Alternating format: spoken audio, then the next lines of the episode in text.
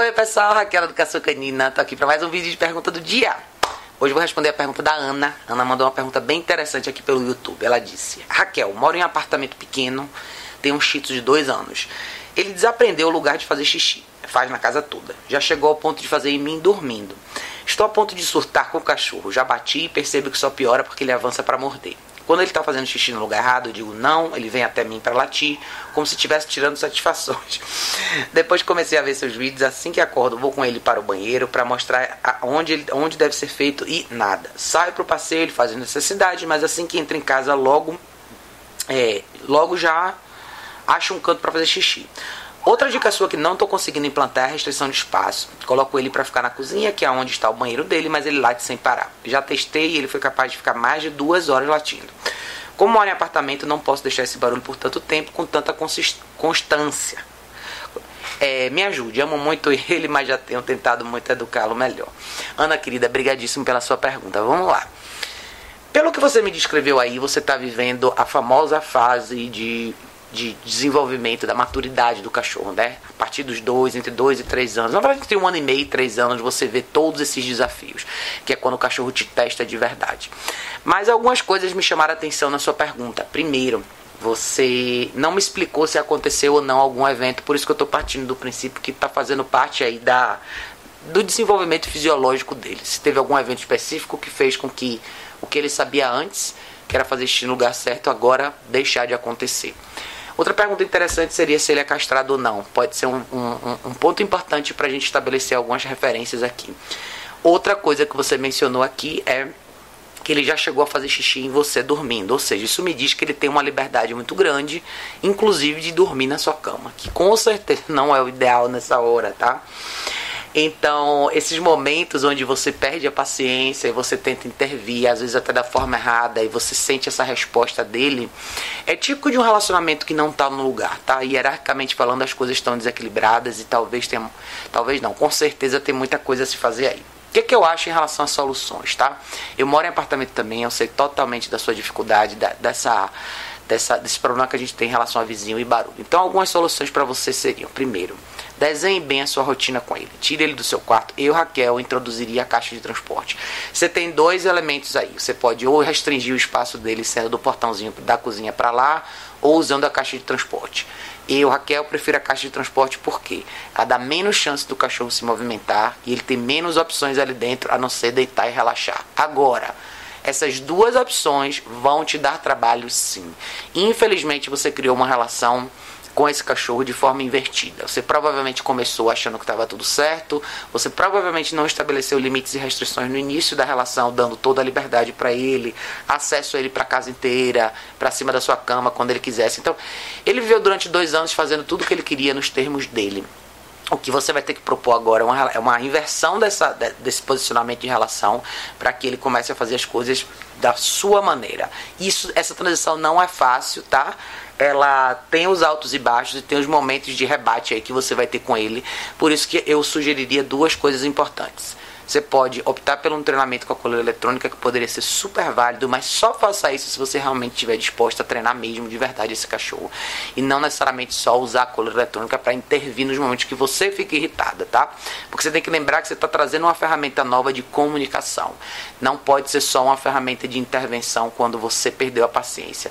Ou seja, a gente não pode ter tudo no mundo. Você não pode manter uma relação 100% afetiva com o cachorro, com total permissividade e querer intervir quando você se incomoda. Então, isso não seria justo para ninguém. Outra opção que você teria, se você ficar ausente em alguns momentos e se ele latir na sua ausência, você pode optar pela coleira antilatido, que é, é, uma, é uma coleira super legal. A única que eu recomendo, na verdade, com esse propósito, que é do mesmo fabricante das coleiras eletrônicas que eu gosto.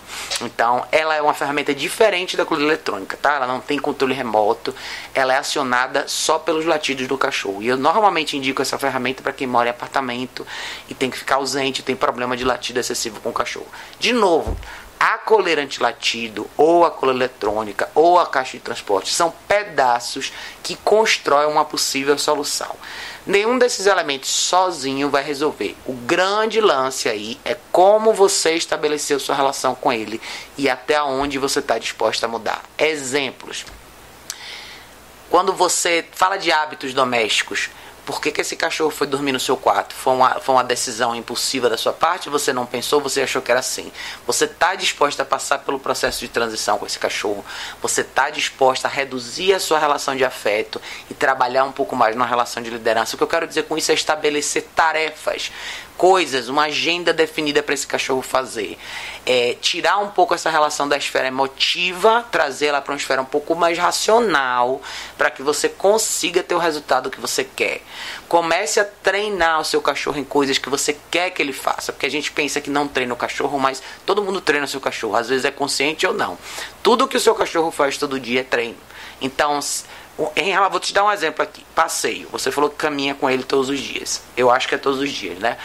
Como que o passeio funciona? Como esse cachorro se comporta quando você pega a guia? Como esse cachorro se comporta quando você coloca ele na guia? Como ele se comporta ao longo do passeio? Você é relevante ou não? Ou você é só aquela pessoa que está no final da guia sendo levada por esse cachorro pela rua? Eu falo isso bastante, principalmente quando a gente fala de cachorros menores, tá? As pessoas tendem a ter uma certa reserva em estabelecer mais regras porque elas pensam que regra, limitação e correções são coisas violentas, mas não são, tá?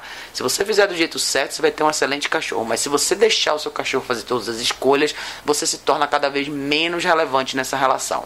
E quando a gente fala de caminhada, quando o cachorro simplesmente ignora você ao longo da caminhada, você representa praticamente nada. Isso é um problema, porque isso se reflete, na verdade, na sua relação dentro de casa, né? É como você está vendo aí as atitudes que ele tem dentro de casa, que não necessariamente são atitudes que você gosta. Ou seja, ele já partiu para um comportamento um pouco mais territorial, que é um sinal forte de que as coisas precisam voltar para o lugar, tá? Eu faria o seguinte: veja como que você está trabalhando a caminhada. Eu faço esse cachorro esperar um pouco mais antes de sair. Desafio um pouco mais a mente dele durante a caminhada estabelecer as regras da caminhada. Isso requer uma ferramenta que te adequada, que te dê a possibilidade de fazer esse tipo de correção. Eu, Raquel, adoro a Prom Color para isso, tá? E mesmo você tendo um Tzu, você pode tirar links e ela ficar com uma de 2.25mm que pode ser excelente, pode te ajudar bastante. Vai te ajudar a direcionar ele um pouco mais nas caminhadas, tá?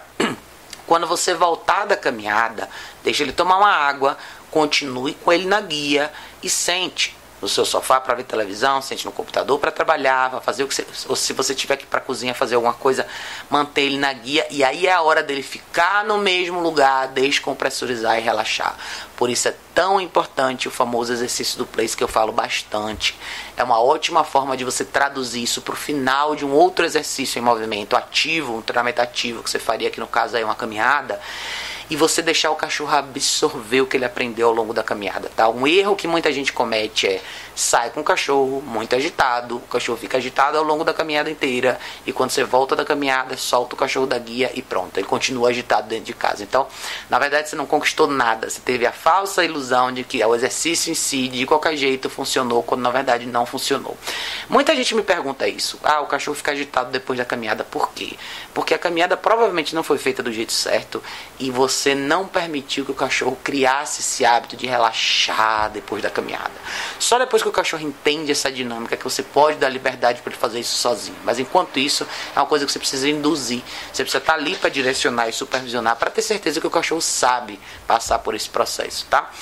É, em relação à introdução da caixa de transporte, olhem sempre aqui nos links, tá? Da descrição do vídeo, que eu sempre deixo o link para tudo isso. Mas a caixa de transporte que eu recomendo é a caixa da Varicanon. Vocês podem comprar no site da Cobase, eles entregam em casa.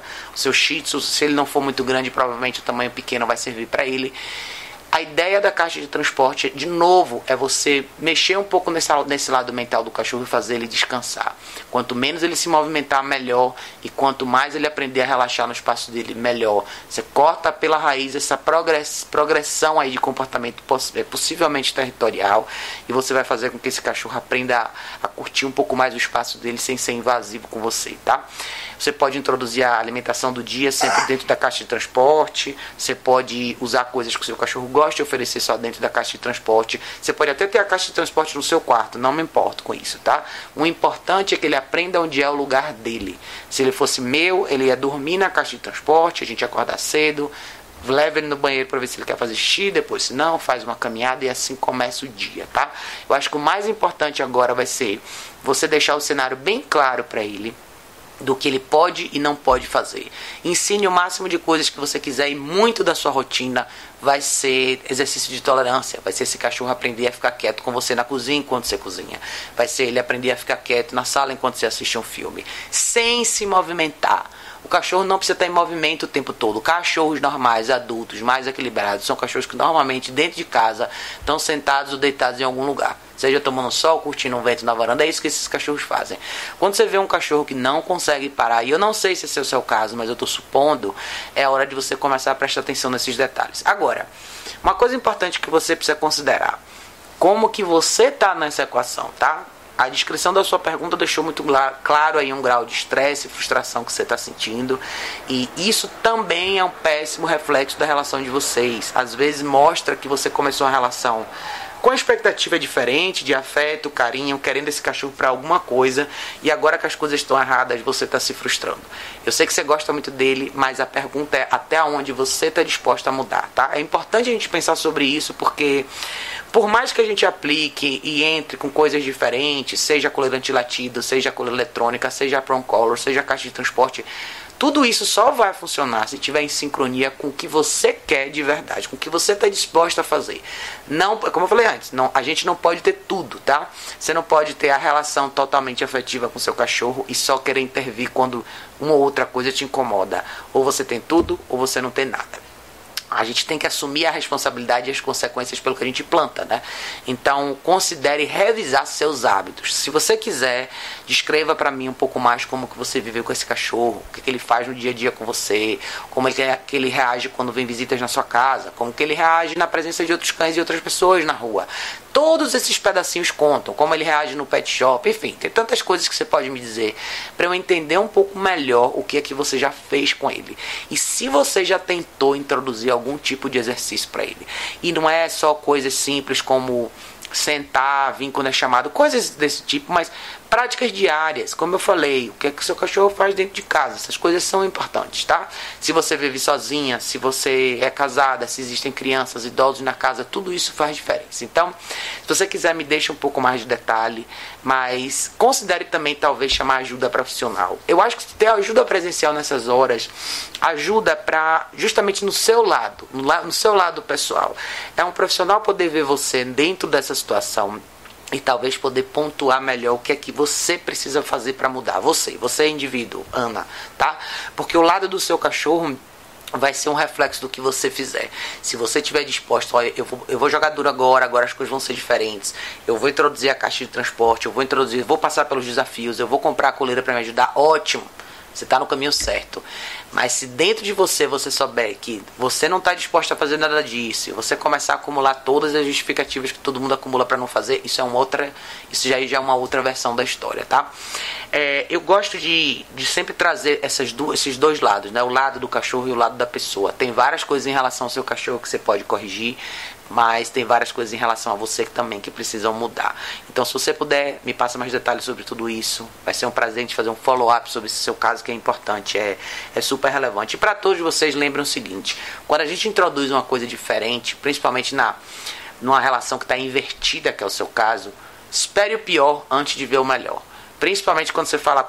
Esse exemplo que você deu é ótimo. Você colocou ele do, do portãozinho para trás da cozinha e latiu durante duas horas. Esse é o pior. Esse é o pior lado você provavelmente vai ver coisas parecidas na caixa de transporte. Ele vai relutar, ele vai latir, ele vai brigar. Então você vai ter coisas que podem te ajudar no processo.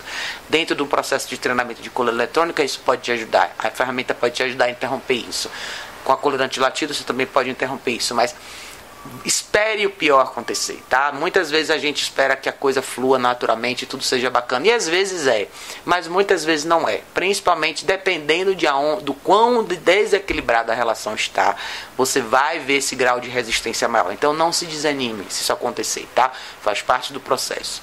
Para antes de a gente chegar no que a gente quer, a gente tem que passar às vezes pelo caminho mais tortuoso, isso é mais difícil. Então, se prepare para um desafio legal, mesmo ele sendo um shitsuzinho Pode ser que seja mais fácil, mas é sempre bom a gente saber que reconstrução requer sacrifício e vai ser muito mais do seu lado do que dele, tá?